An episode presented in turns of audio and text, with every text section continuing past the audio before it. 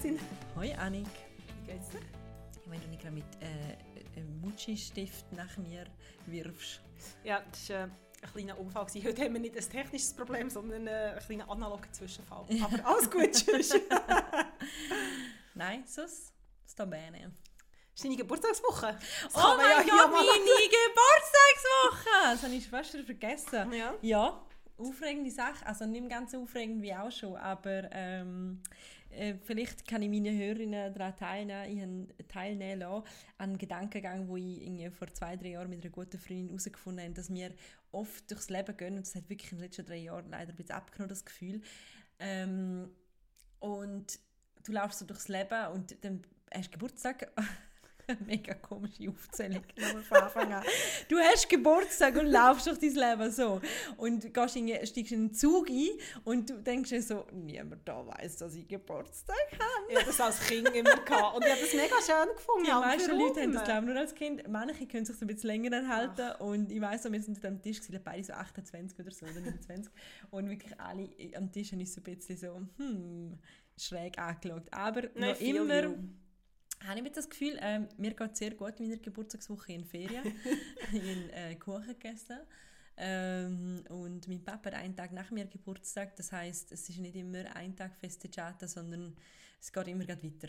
So wie es soll sein. Noch mehr Kuchen, noch mehr Essen, noch mehr alles. So soll es doch sein. Ja. So Und sein. Ich konnte äh, immerhin im Restaurant am Mittag auf meinen Geburtstag anstoßen und äh, ein Aperitif draussen nehmen. Und das ist schon eine grosse Verbesserung zum letzten Jahr, Stimmt. wo ich gerade irgendwie einen Tag vor Lockerungen ähm, Geburtstag hatte und 30 geworden bin. Ja, ist aber definitiv Geburtstag, den du sicher nicht wirst vergessen. Ja, der hat tatsächlich glaub, äh, für immer so ein bisschen Druck rausgenommen, weil wenn einfach eine Pandemie herrscht, kannst du eh nichts planen. Und das ist für mich noch ganz gut, weil ich bin eigentlich jemand, der tendenziell solche Sachen eher überplant und dann so einen eigenen Druck hat, wo das Gefühl hat, der Tag muss fantastisch werden. Und äh, wer sich möchte vorstellen, wie das geht, es gibt eine wunderbare ähm, Folge von New Girl, wo Jess ähm, auch Geburtstag hat und Nick probiert, den Geburtstag für sie vorzubereiten und sie äh, wacht wirklich so am Morgen irgendwie um halb sieben auf und schaut ihn an und sagt «It's my birthday!» Oder noch besser «That's the time I was born!» Und dann geht es wieder los mit dem Geburtstagspressure und ähm, alle Leute in meinem Umfeld wissen, dass ich so sein kann, aber ich habe mich bessert. Ich wollte sagen, aber so gerade schon nicht. Ja, so, ja, Ah. ich bin besser geworden. Aber Und wir da- reden nicht eine Stunde über die Kerstin ihren Geburtstag, auch wenn wir sich das hier könnten vertiefen äh, Es sind ja doch ein paar Sachen passiert in den letzten zwei Wochen. Wir Oh ja, stimmt. ausgesetzt und sind aber jetzt zurück. Ähm, an der Stelle muss ich sagen, wir haben ausgesetzt, weil ich bin nach äh, Milano ähm, Abberufen berufen worden. Nicht für eine Ciao Mission, aber beruflich. Es war übrigens auch lässig. Gewesen. Es ist wirklich, ich habe glaube einfach zwei Tage lang Milano aufgesogen wie verrückt. Ich mit allen Taxifahrern geredet, die sie volltextet. ich habe das Restaurant habe erst jetzt am letzten Montag wieder geöffnet in Milano, aber ich habe einfach im Park Pasta gegessen und im Hotelzimmer habe ich mir von meiner Lieblingstrattoria ein Essen heimbestellt. Also Milano, Milano, Milano. Und was mich furchtbar ärgert, ich habe dir extra ein paar Spaghetti Quadrati gekauft. Und haben sie vergessen, die heute mitzubringen. Ah, nächstes Mal. In Italien. Oh, mein Mhm. Gott, da freue ich mich jetzt schon drauf. Aber ja, das haben wir Danke. ausgesetzt und ähm, das hat sich gerade gerecht und das lässt uns auch so leicht in die Zukunft blicken, wie das sein wird. Ähm, Nochmal ein kleiner Reminder, wir sind jetzt bei Episode 8. Das heißt, wenn, die, wenn ihr die fertig gelöst habt, dann kommen die finalen zwei von dieser Staffel. Und ich weiß gar nicht, wie wir das machen. Wie wir, ja, wir, wo schicke ich denn? Ja, ich werde dir weiterhin Ja, wollte sagen, ich glaube, der, der Kanal versiegt hoffentlich nicht, aber ähm, ja, wir werden ihn ganz viel müssen nachholen. Mhm. Wir reden heute über Oscars. Genau, dieses Jahr auch noch. Gewesen. Ähm, plötzlich war es so, gewesen, ah ja, dieses Jahr noch jetzt. Ähm, wir reden im zweiten Thema auch über Schauspieler, aber eine umstrittene, sagen wir es mal so, Aktion, und zwar Hashtag alles dicht machen. Und wir wollen auch noch über Schriftstellerinnen und Schriftsteller auf Social Media, insbesondere auf Instagram, reden. Anlass ist ein Artikel, der letzten Sonntag ist erschienen Aber Oscars, deine so Gedanken? es gibt ein Programm Es gibt-. Ja. Wirklich nicht so viel los. Ähm, äh, Oscars, Entschuldigung.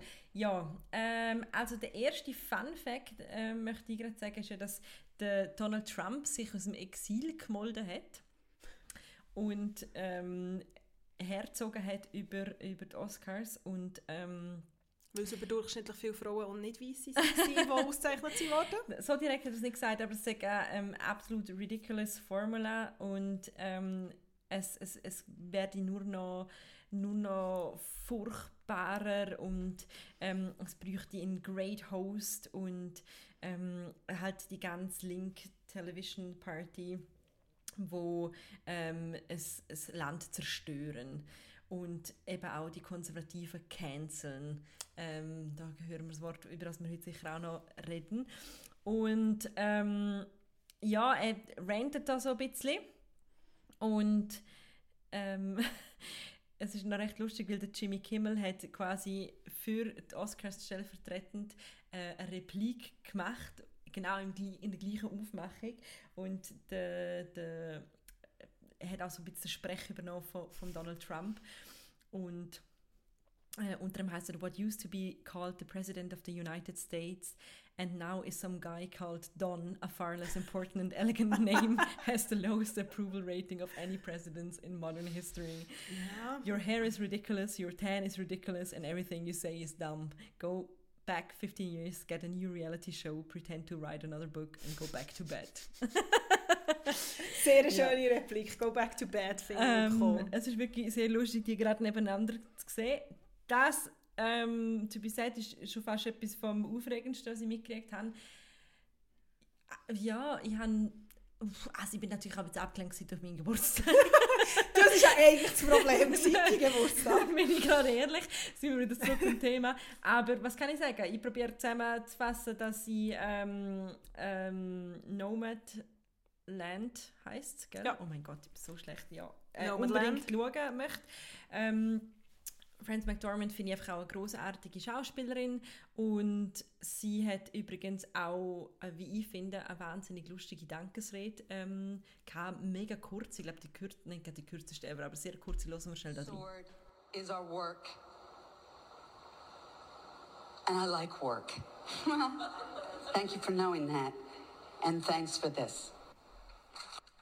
Und ich finde eh auch, es ist irgendwie alles kurz gewesen. Also ich war ja extrem verwirrt von diesem Setting irgendwie. Also es ist ja klar, dass es nicht im Dolby Theater ist, aber irgendwie jetzt einfach auch wie so ein eine schlechte Theaterkulisse gewirkt. Ist irgendwie alles ein bisschen komisch gewesen. Der Auftakt ist ein mhm. Moderator halb auf die Bühne gestockelt. Mhm. Ähm, und irgendwie war alles so ein bisschen entrückt gewesen, und alle waren so ein bisschen entrückt gewesen, und irgendwie... Ich glaube, ähm, entrückt trifft es recht gut. Ich ja. weiß auch nicht. Eben, also was ich wirklich auch ein good point, aber es sind noch nie so viele ähm, Frauen und nicht weiße beziehungsweise einfach überdurchschnittlich viele Frauen und nicht weiße äh, Personen ausgezeichnet worden. Ähm, Chloe Zahl, wo du gesagt hast vorher, wo No Man's Land ähm, die Regie geführt hat, ist als zweite Frau überhaupt in der Geschichte der Oscar als beste Regisseurin ausgezeichnet worden und sie ist die erste asiatisch-amerikanische Frau, die diesen Preis gewinnt. Ähm, Was natürlich auch gerade in Zeiten jetzt ähm, sehr wichtig ist als genau. Zeichen und ähm, ja, umso, umso schöner, dass sie auch so ein gutes Werk geliefert ja, hat voll. und damit so wichtige Arbeit geleistet ja. hat. Aber ich finde, wieso, also ich habe so Kleid ein enttäuschend gefunden. Jetzt Margot Robbie, ihre Frisur, habe ich super gefunden. Ja. Ich habe echt... Äh, und der Carrie Mulligan, ihr Kleid, obwohl ich nicht so der Gold-Typ bin. Aber alle aber das mit dem Bandana so oben. Ich habe das nicht so gern. Aber Wenn ja, das, das Seidana-gelbe so, Ding irgendwie nicht gefühlt. Das ist so Ibiza Beach Party, sorry. Das habe ich auch nicht gefühlt. Für das Zitronendress. Das habe ich auch nicht gefühlt. Ich finde, es hat ausgesehen wirklich wie ich Malle Disco. Ja, ich wollte wirklich sagen, Tallywell 1490. Sorry. Wirklich? Sorry, wir verstehen es nicht. Bei der Hingegen, was ich gefeiert habe, ist ähm, Amanda Seyfried in Armani Privé. Das habe ich irgendwie nicht gefühlt. Sie aussieht wie eine Vase. Nein, ja, ich finde, das ist so old classic Hollywood. Nein, aber der Büstchen-Ausschnitt. Nein, das ist schön gefunden. Ich Nein, habe sie mit dem laufen, aber sie, ich habe so das Gefühl, sie ist nur so geschwebt. Ja, weiß auch nicht. Ja, weiß auch nicht. Ich habe eine Enttäuschung gefunden. Die Booty Shake von Glenn Close habe ich grossartig Ja, aber auch Glenn Close ist irgendwie... Aber die ist auch komisch angelegt. Ich, ich habe nicht ganz verstanden, sind Händchen so eine Covid-Maßnahme gewesen? Ich weiß nicht, oder es gibt auch Frauen oder hat ältere Menschen, die irgendwann Händchen anlegen, weil sie nicht mehr so schöne Hänge haben. Habe ich mich auch gefragt, wieso das, oder ob es eine Covid-Maßnahme ist. Ähm, habe ich mich auch gefragt, wieso dass sie Händchen die anhat. Also so. Habe ich mich auch gefragt. Ja, ich glaube, das ist eine Covid-Maßnahme. Ich weiß auch nicht. Ähm, Oder einfach ein Stylisten. Ähm, Ah, du meinst sowieso früher so die Bauhändchen, so nicht, so- Bridgerton-Händchen-mässig. es Aber sie waren ja so kurz. Gewesen. aber ich weiß nicht, ob sie kurz waren. Also sie haben so kurz ausgesehen, sie haben wie so kurze Lederhändchen ausgesehen. Oder sie hat einfach noch Mörderfantasien gehabt an dem Abend hat Mörderhändchen gebraucht. Sagt sehr viel aus, dass wir so viel rein müssen interpretieren wie wenig das passiert ist. Einen schönen Moment habe ich ja auch gefunden, ähm, wo Jeju Jung, die als beste Nebendarstellerin ausgezeichnet wurde, sie hat die Großmutter in Minari gespielt, ähm, die Brad Pitt getroffen hat. Und man muss sagen, dass sie in Südkorea schon sehr, sehr lange ein Star ist ähm, und aber halt so im, sagen wir so, im mitteleuropäisch-amerikanischen Filmbusiness irgendwie nicht so bekannt ist. Sie und hat sie hat fantastisch ausgesehen. Fantastisch hat sie ausgesehen und wirklich ein fantastisch herziger Fangirl-Moment, der auch so hat. Mr. Brad Pitt, finally. Nice to meet you. Were you, where were you while we were filming? Und der Brad Pitt mit seinem Man-Band ist, glaube ich, ein bisschen überfordert. gewesen. das habe ich auch nicht verstanden, wieso das alle dem seine Haare gefeiert haben, on another point. Aber, Ach, der Brad Pitt wird einfach für immer geführt. Der kann machen, was er will. ja, aber er hat so komische Frisur gehabt. Ich bin wirklich nicht anti-Brad Pitt, aber die Frisur habe ich irgendwie nicht gefühlt. Ich kann jetzt nicht sagen, dass ich es nicht gefühlt ja. Ach, aber ja, irgendwie, ähm, wir haben ja schon mal vor ein paar Folgen darüber geredet, irgendwie eine komische Award-Filmsaison. Ähm, gsi. Kommt noch etwas? Nein, es kommt nicht mehr, oder? Ah, ich weiß auch nicht. Irgendwann werden die nächsten. Irgendwann kommen die nächsten. Ähm, vielleicht sind wir irgendwann in der nächsten Staffel oder so wieder ein bisschen leidenschaftlicher, ein bisschen weniger auf dem Monster. was die Awards angeht. Im Moment spüren wir so den Glam nicht so ganz. Ähm, Ich habe zwar recht viele Orte gelesen, dass es mega schön war, dass man wieder mal Leute gesehen haben, die sich so rausgeputzt haben und die Also- nachher auch nicht mit einer Maske waren. Sie hatten also so ein anderes Schutzkonzept. Gehabt. Ähm, beziehungsweise also haben als, Masken als können- Zuschauer daheim aber das Ja, gefunden. irgendwie Also so. ich finde, das deprimiert einem nur noch Ja, mehr. ich auch. Es hat ja immer die Vogue-Zusammenstellung, wo so alle Outfits Ja. irgendwie, also ich meine, ich kenne ja wirklich nicht viele Leute, aber nach 10 habe ich wirklich garantiert niemanden mehr kennt. Und auch die Bilder waren so unmotiviert angeschrieben. Gewesen. Ja. Und irgendwie, ja, weiß auch nicht. Wow, das ist wirklich Next Level Mods. Entschuldigung, aber die Bilder sind so unmotiviert angeschrieben. Das ist Gewesen. auch so, äh, Könnt ihr bitte die Vogue-Redaktorin, die dafür verantwortlich ist, nächstes Mal bitte ein bisschen kreativ sein? Ich lese das hier nicht zum Vergnügen. Nein, aber das ist nicht Designer, sie nicht angeschrieben gewesen und dann einfach irgendwie so, weiß auch nicht. Das ist ja sehr journalistisch nerdig, ähm, aber ja. Wir verlinken es, vielleicht geht es ja nicht nur mir so. Da muss man noch ganz kurz als Side Note sagen, dass ja der Albert Elbers gestorben Ja. ist und ähm, der ist ja eine sehr leidenschaftliche Modefigur gewesen, Ja. wo ganz viel äh, rote Teppichmomente von der Natalie Portman und von ganz vielen anderen Stars, Fantastische Sachen ähm, gemacht. gemacht hat und ich so viel noch äh, nur Side Note, so viel noch über ihn gelesen Mhm, und ähm, das war wirklich auch so ein witziger Typ. Gewesen. Mega. Es gibt so viele Anekdoten, die jetzt von ihm geteilt worden sind, von irgendwelchen Stars, wie er, er wahnsinnig gerne über das Essen geredet. Ich finde es irgendwie schade, dass ich nie haben können Interview mit ihm über das, Mhm. Essen reden weil er scheint wirklich ein grosses Herz zu haben. Ja. Wie wir zwei auch für die gute Küche. Mhm. Eines der letzten Interviews, die er gegeben ist, ähm, also nicht das letzte, das weiß ich nicht, aber eines der letzten ist im Zeitmagazin gewesen, der Claire Ja, genau. Beermann, ähm, Mhm. ist so ein, wie so ein Design-Special gewesen. Ähm, Grossartig. Ja, grossartig auch. Ähm, wirklich grossartiger Mann und äh, grosser Verlust. Er ist ähm, an Covid gestorben. Mhm. Ähm, ja. Und der hat aber auch immer so, ein- finde ich, der hat auch in seinem ganzen Schaffen so ein Augenzwinkern gehabt und so eine Leidenschaft gegenüber der Mode und der Mhm. Frau. Und vielleicht ist auch jetzt das, was du meinst mit der Lustlosigkeit in der Bebilderung. Irgendwie finde ich, wie so, es hat so etwas gehabt von wir machen das jetzt, wir machen das zum Normalität wiederherstellen, aber wirklich leidenschaftlich als Oscar Fiesta ist mir nicht übergekommen. Darum hat es mich glaube ich, auch einfach null berührt. Ich bin ganz ehrlich, es hat mich nicht berührt. Nein, und ich glaube, es ist eher das, anstatt Normalität, so ein bisschen, ich weiß nicht, so das Herzblut oder so. Das ist ja zum Teil schon vorgekommen, aber so in einzelnen Reden, aber irgendwie so, ich weiß auch nicht. Vielleicht hat man einfach zu viel erwartet. Also, weißt, nachdem irgendwie Golden Globes alle da in ihrem Garten sind gehockt oder mit ihrem Hund auf dem Sofa. Ich weiß auch nicht. Reden wir noch ein bisschen über andere Schauspieler. Reden wir über, noch ein bisschen über andere Schauspieler. über deutsche Schauspieler. Ähm, ich finde das ein recht guter Übergang. recht ich würde sagen, 8 von 10 Punkten. Also, ähm, genau, wir reden über alles dicht machen. Hashtag alles dicht machen. Ähm, das hat ja ziemlich genau vor einer Woche genau. äh, extrem hohe Wellen geschlagen. Ähm, eine Aktion, wo mehr als 50 ähm, prominente Film- und Fernsehschauspielerinnen ähm, in, aus Deutschland, es hat auch Schweizer. Ja, es hat vereinzelte Schweizer, mindestens eine Schweizer Ähm. Schauspielerin ist drin, genau. Und die haben in so einer gross angelegten Videoaktion satirisch probiert, Kritik zu üben an am Umgang vom deutschen Staat mit ähm, Corona, mit den Maßnahmen zu Corona, im Umgang mit den Kulturschaffenden und Corona und so weiter. Genau. Also der Jan-Josef Liefers, der dort auch mitgemacht hat, ähm, wahrscheinlich einer, man noch von den bekanntesten, wo, wo man so auch hier kennt, Heike Makatsch ist dabei gewesen, ähm, der Volker Bruch, der hat bei Babylon Berlin mitgespielt. Ulrich Tukur, Genau. ein grossartiger Schauspieler, einer meiner absoluten Lieblingstatortkommissare. Ja, stimmt. Ähm, aber der Jan-Josef Liefers hat dann gesagt, es sei ein ironischer und Corona-konformer Protest gewesen, ein paar Tage später.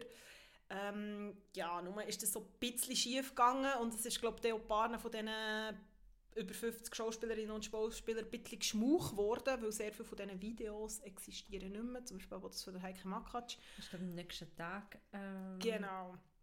Also und wie, bevor wir vielleicht nochmal darüber reden, warum das, das vielleicht problematisch ist und was eigentlich, weil ich finde, es trifft nochmal sehr viel ein grösseres Thema, ähm, können wir mal reinhören, wie eines von diesen Videos tönt hat. Ich finde, wir testen viel zu wenig. Es kann nicht angehen, dass Menschen denken, sie seien gesund, nur weil sie keine Symptome haben. Ich bin dafür, dass wir alle Altersgruppen, auch Kleinkinder und Säuglinge und ungeborene Babys, Genau, also es ist irgendwie darum gegangen, dass, dass das irgendwie satirisch hat sollen sein. Also Problem Nummer eins, das ich finde, wie sie haben am nächsten Tag wirklich sehr deutlich gesagt, dass das satirisch ist und ironisch. Und man fragt sich, ob Satire und Ironie, vor allem wenn sie nicht im geschriebenen Wort ist, was ja sehr schwierig ist, wirklich so gut funktioniert, wenn man sie muss am nächsten Tag erklären muss. Grosses Fragezeichen finde ich eher mal schwierig. So. Genau, also das ist das eine, was man dazu sagen muss. Das andere ist, ähm, ich glaube, ah, es ist, es ist kompliziert, weil du hast natürlich jetzt, ähm, du hast die gewisse Schauspielerinnen, wie Heike Mack schon gesagt hat, sie, sie zieht das sofort zurück und sie ähm, hat auch als nötig empfunden, zu sagen, dass sie sich ganz klar vom rechten Gedankengut ähm, distanziert, weil gewisse Kreise, rechte Kreise, aber auch so ein bisschen Aluhut-Kreise, ähm, angefangen hat, die Videos zu empfehlen und so weiter. Jetzt weiß man ja nie, was mit seiner Kunst am Ende passiert. Ähm, und, und das allein finde ich schon ein komplizierter Aspekt, weil für mich geht es also für mich ist nicht schlüssig die Tatsache, dass man sagt, ich mache etwas Satirisches, dann verstehen es gewisse Leute falsch, wie mir's, weil man es anders denkt hat und andere Leute, äh, andere Leute verstehen es auch falsch, nutzen es aber für ihre Zwecke, also ziehen wir es zurück. Das funktioniert schon mal für mich nicht. Und für mich ist auch nicht das Problem, dass die, die Kreise das für sich annektiert haben. Das ist unschön, aber für mich ist das viel größere Problem, ich verstehe schlicht und weg einfach die Videos nicht und ich verstehe die Satire dahinter nicht. Und zum Beispiel der Jan-Josef Liefers hat ja so eine Medienkritik gemacht und es ist einfach so mega zynisch und überhaupt nicht geistreich, was er sagt. Es geht so ein bisschen um das klassische, ja, habt ihr euch gut informiert gefühlt und mir ist ja, ähm, man muss sich ja überhaupt keine Gedanken mehr machen, weil man kriegt ja die ungefilterte Wahrheit und so weiter. Und Und das ist mega gefährlich. und ja, ich verstehe es einfach gerne. Also ich, für, für mich sind das ganz klar so seltsame Fake News Aussagen, die für mich nichts mit einer Satire zu tun haben. Und also Nora Tschirner hat ja sich noch ähm, recht eindeutig dagegen Ja, es haben sich sehr viel eindeutig Ja. dagegen positioniert. So. Und sie hat ja geschrieben so, ähm, eben «Make Syn Cynicism great again» Ja. als, als Fragezeichen. Und ich habe es irgendwie noch treffend gefunden, weil was du sagst, wie gut ist die Satire, wenn sie anscheinend der Teil, wo sie die soll richtig verstehen, nicht richtig verstanden hat, sondern sie einen anderen Teil der Gesellschaft, wo man eigentlich nicht möchte ansprechen als Instrum also instrumentalisiert für die eigenen Zwecke. Ist irgendwie schief gelaufen, oder? Ja, das finde ich auch, vielleicht über den falschen Beifall, wo ich finde, das fast am interessantesten an dieser Diskussion und auch stellvertretend für eine Debattenkultur, wie, wie es oft ist geschrieben wurde, in Deutschland führt eine Debattenkultur, die ich finde, wie sie im Internet läuft. Das ist ein Umgangston und die Shitstorm-Kultur, finde ich jetzt einfach, wenn wir nochmal auf den Inhalt kommen, weil ganz oft ist jetzt eigentlich nicht, also es ist schon über den Inhalt geredet worden, aber es gibt zum Beispiel auch ein Video vom Tatorkommissar ähm, vom Richi Müller und der hat das Video gemacht, wo er wie so ihre Atemperformance so in zwei Säcke Ah, reinbläst, ja. wo es halt so um Atemnoten und so geht.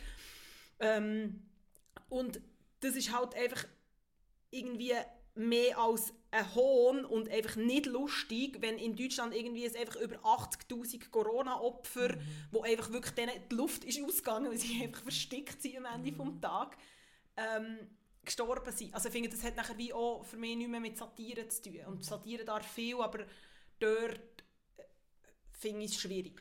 Ich verstehe vor allem auch nicht, was die doch alle vereint, ist ihre, ihre, ihre, ihr Kulturschaffen. Und um das ist ihnen gar nicht gegangen. Also auch, natürlich auch, aber das ist wie eine Grundaussage von dieser Aktion. Und das habe ich irgendwie nicht verstanden. Was du, was du angesprochen hast mit dem Applaus aus dem richtigen, aus dem richtigen Bereich, dort kommen wir eben genau um das, wer, von wem kriegt man Kritik und wenn ist es lustig und wenn ist es nicht lustig und ähm, sie haben so etwas Richtiges und etwas Wichtiges gesagt, so etwas ist in der Sonntagszeitung gestanden und ähm, ähm, wenn es quasi äh, man will Kritik nicht hören und eben man tut dann auch wieder schnell canceln.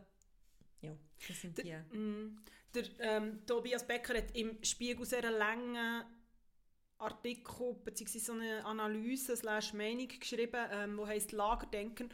Und ich finde, er hat recht viele Sachen angesprochen, wo, wo genau in die Richtung gehen und ich finde es mega spannend. Und weil er sagt nämlich genau zum Beispiel genau um die Debattenkultur. Also wenn man sich dann einfach distanziert von der falschen Seite, es gibt keine inhaltliche Auseinandersetzung und er sagt nachher zum Beispiel auch, was das eigentlich macht, oder? wenn man sich distanziert und das Ding von «mit dir rede ich nicht», weil er sagt nämlich, wie gefährlicher als kluge Gegner sind falsche Freunde. Also genau, wenn die nachher ähm, AfD-Bundestagsabgeordnete ähm, irgendwie gratuliert oder irgendwie der Hans-Georg Maaßen rechts von der CDU, dann wird es einfach schwierig. Ähm, und ich finde, wie er hat einen interessanten Punkt aufgebracht. Er schreibt nämlich, die Meinungen, die gerne die Abweichenden genannt werden, sind in einer Demokratie die wertvollsten. Nicht unbedingt die sympathischsten, die durchdachtesten, die besten, aber die wertvollsten. Denn noch die unvernünftigsten Widerworte helfen der Vernunft dabei, ihre Position zu schärfen. Und er geht jetzt noch weiter und er schreibt, man muss die Totalita- Totalitarismuskeule nicht schwingen, die schwingen sowieso schon zu viele zurzeit. Und doch sollte man feststellen, dass schon dem Begriff Beifall von der falschen Seite das Lagerdenken eingeschrieben ist, das viele Debatten so vergiftet zurzeit.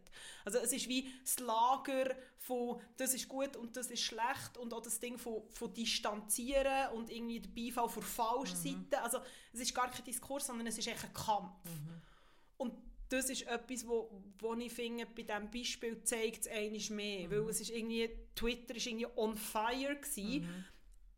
Man, hat- und ich habe auch so das Gefühl gehabt, sehr viele Schauspielerinnen und Schauspieler haben sich auch ganz bewusst von dem distanziert. Dass ja niemand auf die Idee kommt, dass sie könnten Was ich, Teil aber von auch dem gewesen ja, sein. was ich aber auch nicht verstehe, ja das, aber ich verstehe aber auch nicht, wie, wenn es Satire soll sein und ein satirisches äh, Werk, dann musst du auch äh, Kritik, die damit einhergeht, annehmen können und auch können, also es, es, es hätte dann eben geheißen, ja, es wird zensuriert. Nein, es ist einfach kritisiert worden, weil Leute nicht verstanden haben, weil sie nicht lustig gefunden wenn einer eine Atemperformance macht, nachdem aber tausende Menschen an Atemnot gestorben sind, wie du treffend gesagt hast. Und das musst du irgendwie, dann musst du weder das äh, zurückziehen, noch äh, gut, du kannst es zurückziehen als, als, äh, als ähm, Konsequenz, aber auch da wieder, und über das haben wir jetzt schon zwei, drei Mal die ähm, Staffel geredet, über die Art und Weise, wie man über Fehler redet oder sagt, also das habe ich falsch eingestuft.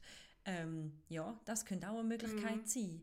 Und ich finde, wir haben ähm, im Moment gerade in der Schweiz einen ähnlichen Diskurs mit dem Musk und äh, Cancel Culture nochmal ähm, als äh, kleiner Reminder, er hat gegenüber dem SRF gesagt, die Canceling Culture, die wir heute haben, das ist im Grunde eine Form von Auschwitz. Und ähm, ja, man weiß gar nicht, was man dazu sagen soll. Es ist natürlich eine absolut ähm, seltsame Formulierung, ähm, seltsamer Vergleich. Und ähm, was aber auch da wieder passiert ist, ist, dass es einfach explodiert ist auf Twitter. Der Musk hat auch noch nachdoppelt, was, ja. was ich auch nicht, wirklich nicht verstehen kann. Aber ich, es ist gar, wie du vorhin gesagt hast, gar nicht mehr über Inhaltliches geredet worden. Es hat einfach geheißen, sehr oft finde ich in der Diskussion jetzt geheißen, alter weißer Mann ähm, sagt, äh, Auschwitz, das geht nicht. Und äh, ein anderes Lager, das gefunden hat, ähm, er spricht aus, was wir alle denken und niemand lässt zu. Und das sind mm. die, die, wie du sagst, die Lager, die mm. sich gebildet haben. Mm. Und das ist etwas, was ich mega gefährlich finde. Ich finde, Nora Zucker hat dort im Tag einen recht treffenden Ton getroffen und auch, ich habe noch einen Podcast geschaut, gelost, wo sie auch über das geredet Und was ich finde, was dort nochmal anders ist in dieser ganzen Musk-Debatte, und ich finde, dort muss man es auf den Inhalt abbrechen, weil sie hat, also Nora Zucker hat richtigerweise gesagt, Auschwitz ist nicht verhandelbar und sie hat auch in einem Kommentar geschrieben, Cancel Culture kostet keine Leben.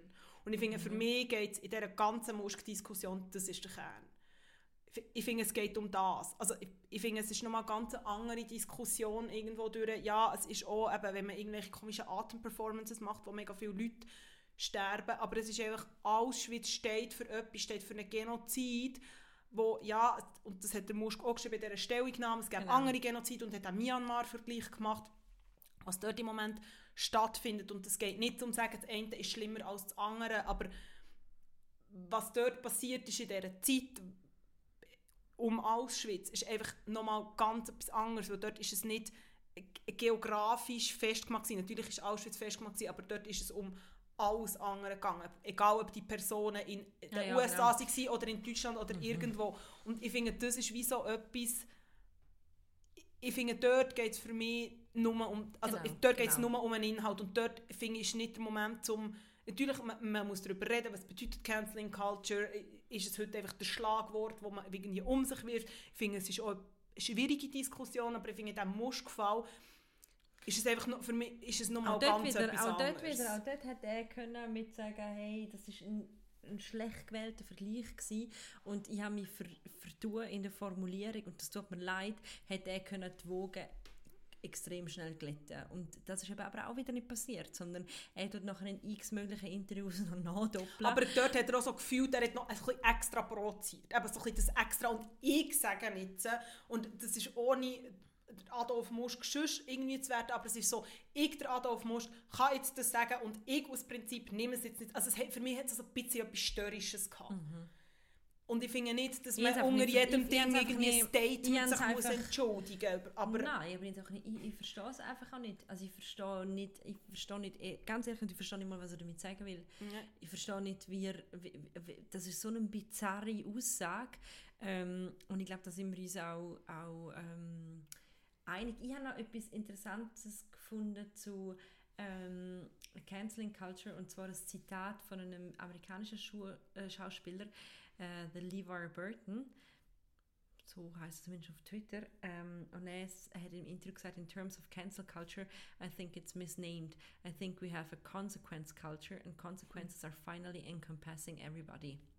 das, das ist eigentlich mal schon Finde ich ein mega schöner Gedanke und ich glaube, dass wir viel mehr bei der Cancel Culture über das reden, weil es sich nicht auf etwas so negativ, also Konsequenzen sind ja, können auch sehr negativ konnotiert sein, aber ähm, es ist auch wichtig, dass wir davon wegkommen, dass wir immer darüber reden, wer wem ein Wort verbietet, dass es um Zensur geht, um Verbot, um ich habe Recht und ich habe genau. eine größere moralische Überlegenheit, um dir das zu sagen.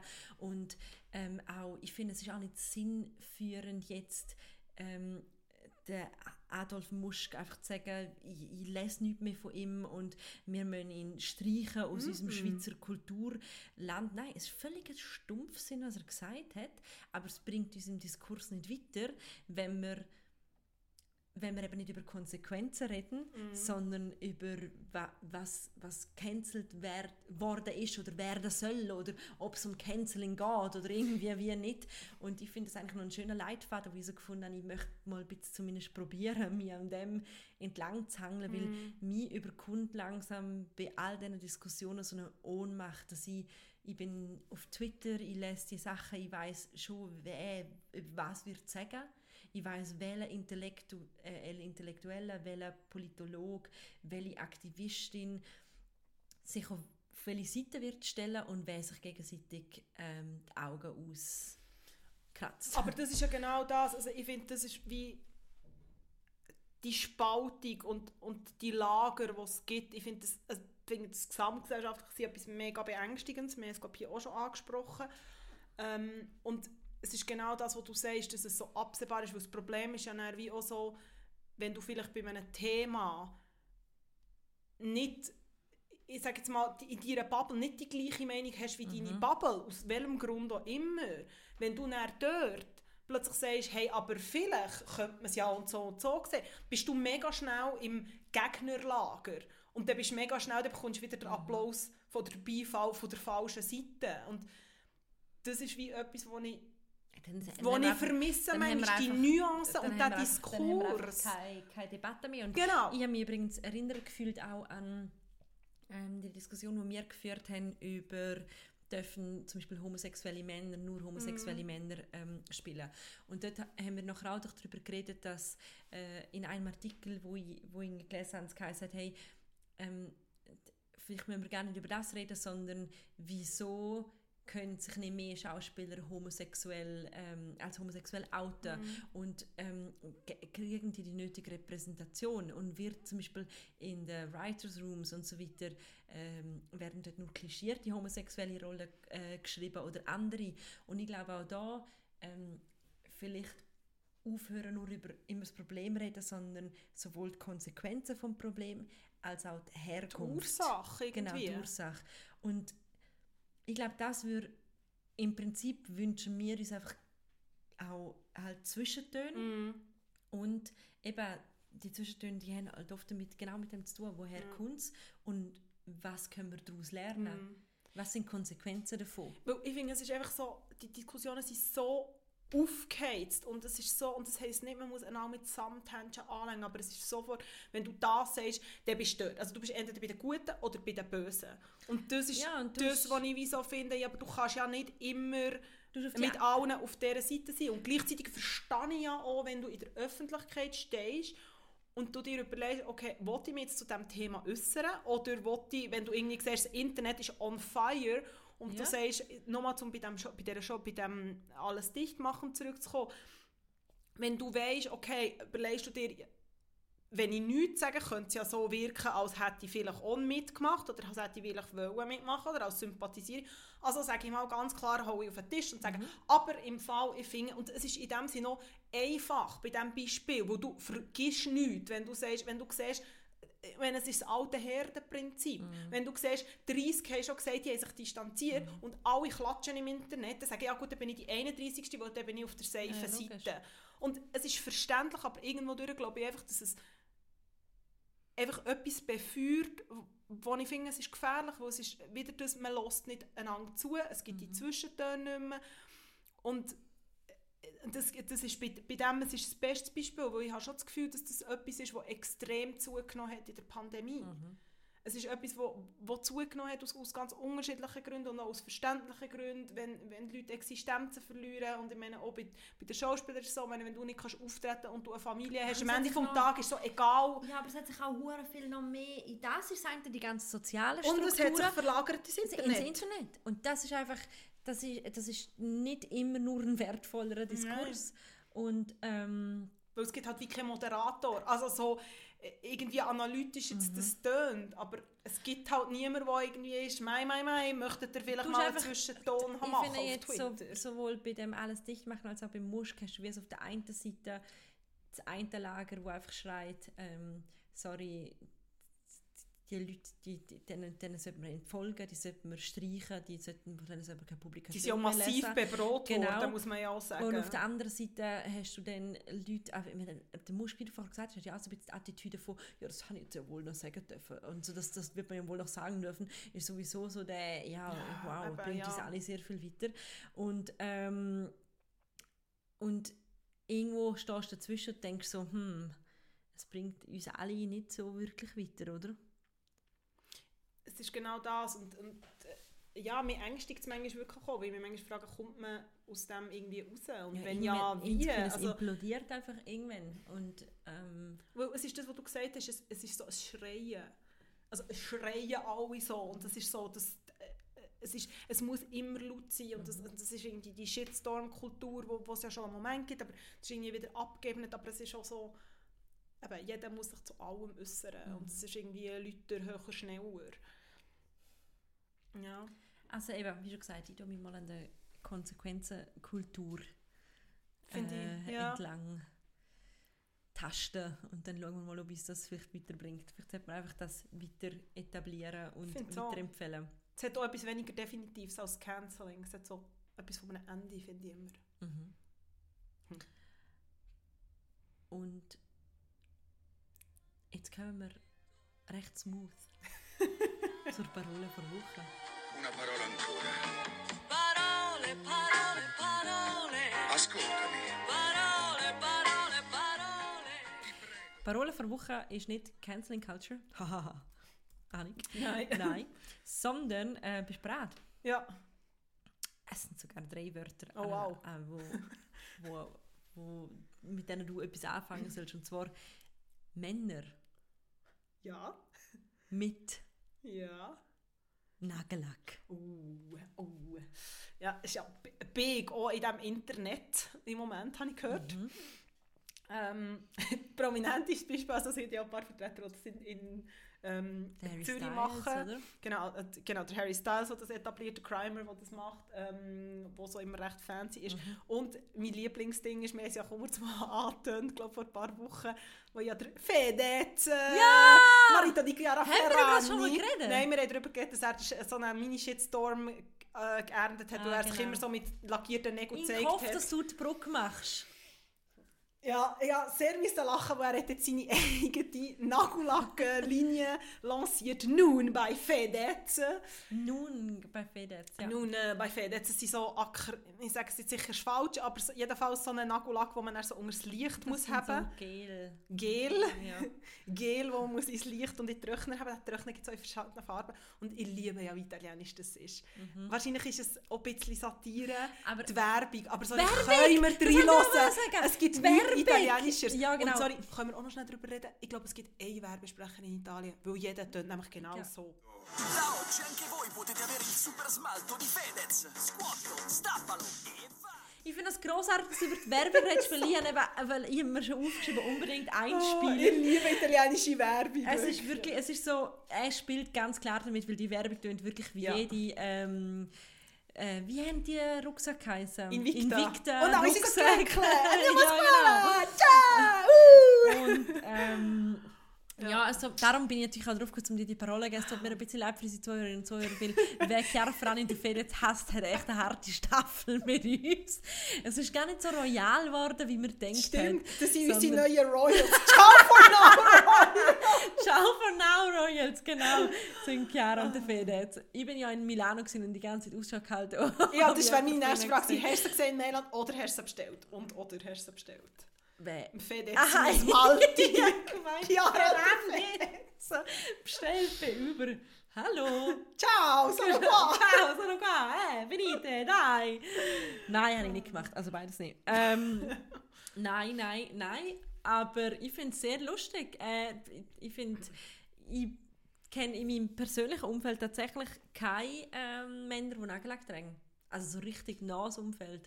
Ich finde es aber, würde mich voll nicht stören.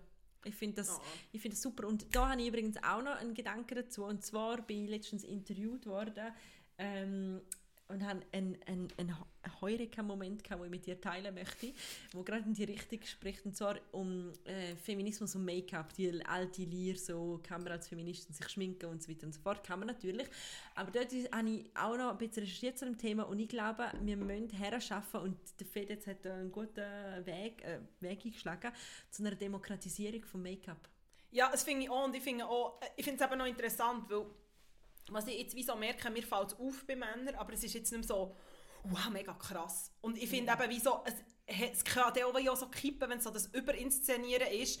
Das ist jetzt ganz, ganz zynisch, aber schaut mal, wie woke dass ich bin, mal meine Nägel an. Es kommt natürlich ein bisschen darauf an, in welcher Position das man ist und also in der Öffentlichkeit. Wir haben das ja schon mal angesprochen, dass wir auch das Gefühl haben, dass der Harry Styles wirklich auch so sehr spielerisch mit dem Fluiden Mhm. kann umgehen, aber auch irgendwann verstanden hat, dass jedes Bild mit ihm und einer Federboa einfach seinen Marktwert verdoppelt bis verdreifacht. hat Gucci die neue Kollektion und sorry, das ist das beste Outfit hat der Harry Styles gehabt. Er ist beim James Corden Ja, und sie genau. stellen quasi so Gucci... Ja. Äh, Und dann äh, kommt sie- immer äh, äh, andere Ja, Schauspieler genau. Und sie, so eine, sie ja. stellen so eine... ein, äh, So eine Nightlife, so eine Show, Late Night, Late Night, sorry, Nightlife. Nightlife, Late Night, Late Night Show. Late Night Show Aber was mich absolut crazy macht bei dem, und das musst du mal anschauen, wie der Harry Styles die, Hand, die, die Gucci-Handtasche hebt. Und zwar ich nicht hebt gesehen. er sie... Also So intensiv habe ich das Bild nicht angeschaut. Ich habe das sehr, sehr genau hergezoomt. Und ähm, quasi es ist der Riemen, Ja. oder, von der Handtasche. Und er tut den Riemen so von links und rechts zusammenpacken und klappt ihn so auf die Seite links. Also als würde am Riemen die Tasche so links nach rechts schütteln. Ja. Ich habe keine Ahnung, wenn jemand versteht, was ich sage, aber so hebt niemand die Handtasche. Und er ist ja quasi, äh, nein, Annika, das stimmt Mal, aber ich nicht. bin mir überlegen, ob ich eine Tasche Nein, wirklich nicht. Nein, er, ist, nicht. er ist so quasi auf einem, auf dem Sessel und er hebt sie so und ich weiß nicht, was sie sich überlegt haben, aber es wäre wirklich viel... So ein wie einen Sack habt ihr sie. Also, äh, Ja, ja. okay. Es ist wirklich, ich, ich finde, da hat jemand beim Styling versagt. Total Okay, unnatürlich. Gucci-Show. Unnatürlich, wie er seine Handtasche hat. Okay. Und ich wir weiss- liefern natürlich das Bild nachher und fragen, habt ihr eure Handtaschen so? Wir werden euch abstimmen lassen in der Story. Wie authentisch der Griff ist Genau. oder nicht. Und ich muss auch mal schauen, ob ein Nagellack dabei trägt. Das habe ich auch nicht darauf, geachtet. Wir werden es nachher liefern. Aber eben, du kennst in dem Fall auch nicht, hast in deinem Umfeld auch keine Nein. nagellacktragenden Männer. Soll ich mir überlegen? Nein.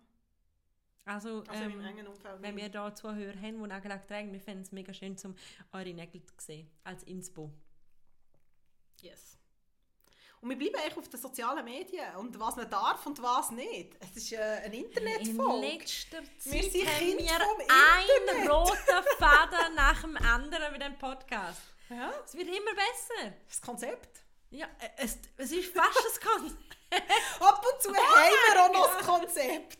Auch wenn es manchmal Ah. sehr konzeptlos tönt, guess what? Es gibt ein Konzept Es gibt, Konzept, Podcast. es gibt auch Vorbereitung. Es gibt auch Vorbereitung und es gibt eine Dramaturgie, auch wenn es um das manchmal nicht so ist. Okay, okay, okay. Genau. okay. Also, long story short, Ausgangslage ist, in der NZZ am Sonntag ist ein Artikel erschienen, ähm, wo es darum geht, oder wo die These vertritt, dass die Literaturszene Instagrammable ist und ähm, dass es aber eine verzweifelte Suche nach Aufmerksamkeit sei und sich die Szene mit dem keinen Gefallen tue. So. Ähm, es war wieder mal ein schöner Klassiker, gewesen, den Kerstin und ich am Sonntag privat haben gesehen ähm, und es irgendwann so war, hey, aber ähm, das irgendwie, und es war noch eine dritte Person dabei gewesen, und irgendwann war er dann auch so ein bisschen, also um was geht es eigentlich? Und dann haben wir so gefunden, gut, wir müssen es jetzt hier besprechen. Und es noch geht sehr auch- treffend ist mir noch gesagt, bitte lese es auch. Und Ja. ja. bin ich so, nein, danke, wenn ihr noch beide aufregt, möchte ich es nicht mehr lesen, weil das heisst, dass ich mich auch aufrege. Genau, also man muss auch sagen, es Nach dem Prinzip fun funktionieren dann und Genau. wir zum Glück nicht, sonst gibt es den Podcast nicht. Nein, und man muss auch sagen, wir sind nicht die Einzigen gewesen, die sich an dem irgendwie so ein bisschen gestoßen haben oder irgendwie gefunden haben, «Hm, das ist ein bisschen komisch. Ähm, Aber ich finde, auch wenn es auch rechte Aufregung auf Twitter gegeben hat, ist es jetzt nicht... Es ist recht doch noch inhaltlich darüber geredet, von ja, es ist inhaltlich darüber, ja, ja, es ist nicht so aufgeheizt Genau. und stempeln ähm, Diskussion gewesen. Also die Grundfrage ist ja, wie so ein bisschen die dürfen Schriftstellerinnen und Schriftsteller sich auf Ins- es geht halt vor allem auf Instagram inszenieren. Und These, die sich vertreten wird in diesem Artikel, ist, also Sie, die Autoren und Autoren, werden zu Vermarkter ihres, ihres eigenen Werkes. Damit Ihr Buch wahrgenommen wird, zeigen Sie sich selbst. Im visuellen Wettstreit sind jene im Vorteil, die jung sind oder Sexappeal haben. Insbesondere Autorinnen, die ihre äußeren Reize gezielt einsetzen, unterwerfen sich Mechanismen, die sie selbst aus feministischer Sicht wohl kritisieren würden. Nein, hör auf. Und es geht nachher noch weiter. In jedem Fall verwischen sich die Grenzen zwischen Buchmarketing, Veranstaltungshinweis und narzisstischer Selbstdarstellung. Wow, Selbstdarstellung auf Social Media, was für ein extrem neuer Gedanke. Komm, wir reden da darüber, dass Selfies unnötig sind. Wow. Entschuldigung, wenn ich so zynisch bin, aber what the actual? Also was ich mich eigentlich, wie, ich habe mich wie so gefragt, ja, warum stört man sich bei Schriftstellerinnen und Schriftstellern, aber Musiker das machen habe ich ja dir ja auch gesagt. Also, aber ja Musikerinnen mega dürfen es machen, Schauspieler dürfen es auch machen, aber das sind so eh Popkulturschlampen. Das Ja, ist wollte die sagen, es ist so- vom Feuilleton. Die dürfen nur bitte in Bibliotheken sitzen und Pfeife rauchen und Tee trinken und auch ja nicht aufs Äußere achten. Und es ist wie so, also es ist ja in diesem Artikel nicht nur um Frauen gegangen, es ist auch um Männer gegangen, die sich selber inszenieren.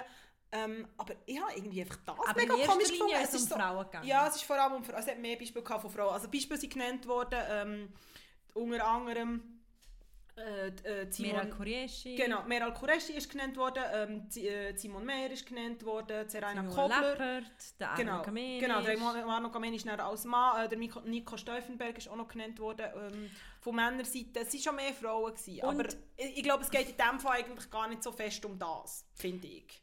Was ich aber lustig gefunden habe, ist, dass äh, sehr viele Autorinnen und Autoren nachher Stellung genommen zu dem Artikel, die genannt worden sind. Und treffend hat es vor allem, finde ich, ähm, äh, Simon Ja, ähm, Meyer, Meyer, ja, ja. ähm, äh, Ja. äh, formuliert. Und zwar hat sie geschrieben, als wäre die Literaturszene samt Freund ein Kloster und plötzlich hätten ein paar von uns Sex, obwohl es die Frau Oberin verboten hat. es hat schon ein bisschen etwas. Oh, das ist so gut. Und ich habe ihr nachher auch geschrieben, ich folge dir so gerne auf Instagram, weil sie ist ja wirklich jemand, der so authentisch ist. So witzig, wo irgendwie, wo ein Bild kann posten vom ähm, Tessin und darunter schreiben, welche Lebensfreude sie jetzt hat, dass sie wieder mal im Lago Maggiore ist. Und du spürst sie so durch und dann lesest du ihr Werk und auch dort spürst du sie extrem, finde ich. Sie ist so eine Autorin, wo man extrem rausgehört, also sie als Person spürt und das schafft für mich sogar noch eine Verbundenheit, wo ich tatsächlich finde, also ich weiß echt nicht, was das Problem ist. Wo liegt das Problem, dass die Menschen noch ein Leben haben, wo sie finden, ich finde es okay, wie alle Millionen Menschen, die auch auf dieser Welt leben, das mit meinem Publikum zu teilen. Ja, und also das eine ist ja das Privatleben, aber das andere ist ja schon auch, dass man sich irgendwie so inszeniert, hey, das sind meine Bücher oder das ist irgendwie ähm, die Bestsellerliste. Und ja, es ist eine Abo-Show, aber am Ende des Tages verdienen die Leute mit dem ihr Geld. Ja. Und ich meine, wenn wir zurückkommen zu der Pandemie, Lesungen waren schwierig gewesen. Ich meine, in der Literaturbranche verdient man relativ wenig Geld damit pro verdientem Buch. Das heisst, ein Großteil der Einnahmen sind über Auftritte. Wir müssen nicht über das System diskutieren, aber wenn die Aufnahmen einfach weg, die Einnahmen von diesen Auftritten so, wegfallen, ist das einfach schwierig. Und ich finde, ah, ja, eh, man muss einfach im Gespräch nehmen. Es ist ein Kampf um Aufmerksamkeit und am Ende des Tages ist es auch jeder so, ist es doch auch so, jeder, der ist kreativ schafft und, und wo, wo Fiktion schreibt, wo Kunst macht, wie auch immer die aussieht, das kann auch Musik sein, hat ein gewisses Sendebedürfnis und ein gewisses Selbstdarstellungsbedürfnis. Und das haben abgesehen davon sehr viele Journalisten auch. Das, Und- das, das gibt, Ja, gibt man sehr also ungern dann, zu. Also dann ist Aber logisch, dann hat ja irgendwie, also ich, ich, ich finde, genau das ist ja auch nicht, Topf. ja, aber das ist ja auch nicht schlimm. Und was mich einfach wie so gestört hat, bei diesem Artikel, ist es wie auch so, eben so um die Selbstinszenierung. Man fragt sich dann so als Leserin, ja, kommen sie eigentlich noch zum Schreiben? So. Und da finde ich aber auch so ein bisschen, ja, aber Nein, also ich weiß nicht, ich bin keine Autorin, aber ich glaube nicht, dass man 24 Stunden am Tag am Tisch hockt und kann schreiben. Und ja, Social Media ist Arbeit, aber... äh, Ja, und Ja, ja, Arbeit, die mega wichtig ist, aber dann muss ich auch ganz ehrlich sagen, die, all die genannten Autoren, und denen möchte ich jetzt mit dem nicht zu nahe treten, aber die haben jetzt, die Autorinnen und Autoren haben jetzt auch nicht gerade einen Social Media Auftritt, wo du musst sagen, es sieht danach aus, aus als würden sie 24-7 dran feilen. Also Ja, weder haben sie ist jetzt ja ein okay. wahnsinniges visuelles Konzept, noch ausgefeilte Photoshop-Dateien oder irgendwelche Schrifttafeln oder so. Und wer sich ein bisschen mit Social Media auseinandersetzt und weiß, wie viel Arbeit man dort Ja. rein äh, stecken kann, erstens mal, es ist fucking work. Es tut mir leid, aber es Ja. ist einfach Marketing, wo, wo halt du musst machen, wie du sagst, um dein Werk zu verkaufen. Und zweitens, Nein, sind wahrscheinlich keine Zeit zum Schreiben. Nein, es stimmt. Wahrscheinlich sind, ich stelle mir auch vor, Simon Meyer wahrscheinlich, sagen wir, die Hälfte der Woche bei ihr in ihrer schönen Altbauwohnung ähm, sitzt und ich weiß, dass sie eine schöne Altbauwohnung hat von Social Media. Oh mon Dieu. Und Serena Kobler genau das Gleiche. Die sitzen nur rum und Mhm. warten darauf, um das perfekte Selfie-Licht zu haben. Aber ja, und ich finde auch so, es ist ja freiwillig und, und der Anna Kamenisch hat in dem Artikel auch gesagt, ja, es gehört einfach dazu und es geht Hand in Hand und ich meine, es ist eine Entscheidung, die man trifft, um das Ja, zu und machen oder nicht. Und, Er aber, einfach also, viele Bilder von sich am See. ja, eben, Das aber das ist ja auch- nochmal, ja, aber das, es, geht gar nicht so, es geht gar nicht um das, was jetzt wenn er macht oder was jemand anderes macht, sondern mehr einfach darum, ähm, es ist einfach eine Entscheidung, aber Ja. ich finde, wieso, wenn nachher ein Jürg Halter sich politisch auf Twitter äußert und sich weniger selber auf Instagram inszeniert, ja, ist das besser oder weniger gut? Es geht ja gleich am Schluss vom Tag wo irgendwie darum, dass du wahrgenommen wirst und wenn es halt irgendwie ist, dass du entweder etwas von deiner Recherche postest, wie es der Rainer Kobler macht, oder von deinen Ferien, oder halt von deinem neuen Buchskript, was der Meral Kureishi gemacht hat.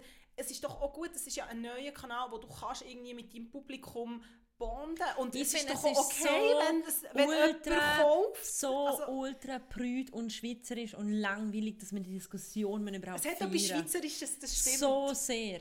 Ja. Wirklich. Ich meine, gang mal, in, gang mal nach England, nach Amerika, wo, wo Autorinnen, ich meine, die, sind ganze das sind ganze Social Media Persönlichkeiten, Dolly Elder beispielsweise. Ja. Die, die, klar, die, äh, würden jetzt wahrscheinlich die gleiche Autorin sagen, ist eh einfach Chicklit und interessiert mich nicht. Aber ähm, die treten auch mega in Kontakt Ja. mit ihren Leserinnen und haben einen extremen Austausch. Und über was sollst du denn machen? Aber- Nur über, Ja. die, über die Feuilletonisten und darauf warten, dass irgendjemand äh, im Feuilleton dein Werk sich dem annimmt und dann etwas darüber schreibt und dann kannst du in den Kommentarspalte nachschauen, was der Herr Iseli aus Hinterhäsigen darüber denkt. Aber ja, das ist- vielleicht ja. nicht das erste. Feedback, weil der das Buch eh nicht liest. Aber es ist noch Ich interessant, finde es so langweilig, Ja, Annik. ich Was? finde es so, ich find's so langweilig und Ey, es ist noch interessant, ey. das, was du sagst, wenn du Dolly Alderton hast. Ich weiß, es mal eine Hello-Folge gehabt, wo sie darüber geredet haben, genau um den Umgang mit Social Media und sie haben, glaube ich, so eine, also Dolly Alderton und Pandora Sykes so eine Hassliebe damit. Aber Pandora Sykes hat dann ganz klar gesagt, hey, look, es ist für mich Arbeit und es ist für mich ein Kanal, wo ich meine Arbeit verkaufen kann und wo ich am Ende des Tages Geld verdiene, ja, wo ich meine Familie damit ernähre. Aber Annik, ganz im Ernst, mein Und ist doch Instagram, okay. mein Also- Instagram-Account ist auch für mich Arbeit. ja, eben, aber ich es ist ja für sagen, bei mir Arbeit. ist so Also- 20% wirklich persönlich und 80% ist Ja. einfach Works, wo ich irgendwie Geschichten über Social Media erzähle, aber von meinem Privat-Privatleben findet ein Bruchteil Ja. auf dem Account statt und ich tue mich auch regelmäßig, wenn ich nicht schaffen will, bewusst rausnehmen von dieser Welt. Und ich habe zum Beispiel auch noch so einen anderen Account, mit dem ich dann auf Instagram bin, wo ich komplett anderen Leuten Mhm. folge, weil ich gar nicht daran will teilhaben. Und es ist absolut Arbeit. Ja. Und es hat damit zu, dass du das sind also grusige Marketing-Sachen mit einem Brandaufbau. Äh, Ja, mein Gott, gehört halt dazu. Aber wir reden ja viel über das. Also wir, genau mit das, äh, geht eben, wie tritt man auf und wie viel Zeit investiert man Mhm. und wie nehmen die die anderen wahr. Und ich finde das so etwas extrem, also mir persönlich stresst das so extrem. Und, aber es ist wie irgendwie etwas, was ich finde, wenn doch du so fest und ja, man sagt, das ist halt wie so etwas, wo, wo so aus der Literaturwissenschaft kommt, die Trennung von Werk und Autor und wenn es im, im, im Werk, also im fiktionalen Werk ich steht, heisst das nicht, dass der Autor redet und so. Und trotzdem ist doch einfach ein Buch oder Musik oder ist doch Kunst gleich etwas extrem Persönliches und es ist doch auch okay, zum A, stolz drauf sein, es gut finden, hoffentlich finden wir es gut, dahinter zu stehen und irgendwie zu sagen, hallo Welt, hier bin ich und schaut es nach an. Und abgesehen davon, Mühe, kann ja, es gibt ja, das ist ja das Gute im Internet, die Internetwelt kann ja sagen, hey, es interessiert mich im Fall nicht, der folge ich dir Ich verstehe nicht. Also es wäre eine Quintessenz. Sie dürften auf Instagram sein, aber mit einem privaten Profil, am besten unter einem anderen Namen. Und sie dürften nur Bilder posten, die nicht work-related sind. Zum Beispiel, hey, das ist ein Haus, wo ich mir überlegt habe zu kaufen.